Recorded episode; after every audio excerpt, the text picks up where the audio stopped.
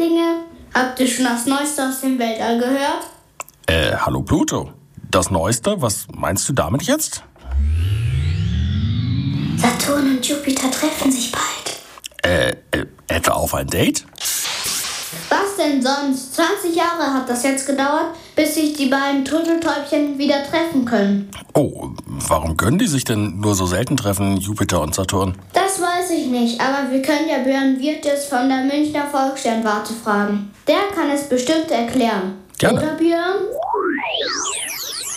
Hallo Pluto, das erkläre ich dir gern. Jupiter und Saturn laufen beide um die Sonne herum und Jupiter läuft ein bisschen schneller um die Sonne rum, weil er näher dran ist, in zwölf Jahren. Saturn braucht dafür 30 Jahre.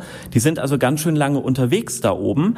Und mir ist auch schon aufgefallen, dass die jetzt schon wieder ganz schön nah beieinander stehen. Und alle 20 Jahre überholt Jupiter auf der Innenbahn den Saturn und dann treffen sich die beiden. Wow, deshalb brauchen die also so lange. Jupiter scheint Saturn ja ganz schön hinterher zu laufen. Klingt jetzt aber eher wie ein Wettrennen als ein romantisches Date. Stimmt, aber immerhin versucht Jupiter es alle 20 Jahre nochmal. Ich habe gerade mal nachgeschaut, äh, so ein Treffen zwischen zwei Planeten nennt man übrigens eine Konjunktion.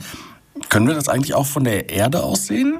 Natürlich kann man die Konjunktion jetzt gerade, so wie sie zu sehen ist, am besten sogar von der Erde aus sehen. Nur von uns aus sieht es so aus, dass Jupiter quasi in den Saturn hineinrennt. Man denkt fast, die kollidieren, die stoßen zusammen und hofft, dass es keinen Crash gibt. Aber zum Glück steht Saturn doppelt so weit weg wie Jupiter. Das heißt, das sieht nur so aus, als würden die zusammenstoßen. Ah, okay, ich verstehe. Dann werde ich auf jeden Fall mal die Augen offen halten. Vielleicht kann ich dir sehen, dann sehen, ob es wirklich ein Date ist oder doch nur ein Wettrennen. Ja, vielleicht ist Jupiter diesmal erfolgreich und darf bei Saturn bleiben. Das wäre toll. Aber das würde im Sonnensystem wahrscheinlich ziemlich viel Chaos auslösen. Bleiben wir vielleicht doch lieber bei der bisherigen Routine.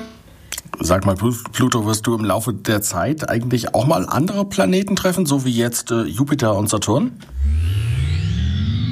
Das weiß ich gar nicht. Björn, weißt du das? Ja, Pluto, auch du kannst dich tatsächlich mit Planeten treffen. Aber nur von der Erde aus gesehen sieht es dann so aus, dass zum Beispiel Jupiter jetzt vor ein paar Wochen ganz in deiner Nähe stand. Das war nicht ganz so nah, wie jetzt Jupiter bei Saturn ist. Die haben sich eben doch ein bisschen mehr gern vielleicht. Aber Jupiter ist auch ganz nah bei dir vorbeigezogen, hier von der Erde aus gesehen. Nur gibt's da leider ein kleines Problem. Du, Pluto, du bist doch ziemlich weit weg und nicht ganz so groß wie Jupiter, ehrlich gesagt. Also verstehst du schon. Und dadurch bist du so lichtschwach, dass man dich wirklich nur in ganz großen Teleskopen auf einer Sternwarte sehen kann. Der Jupiter, der ist aber so hell, der fällt jedem auf.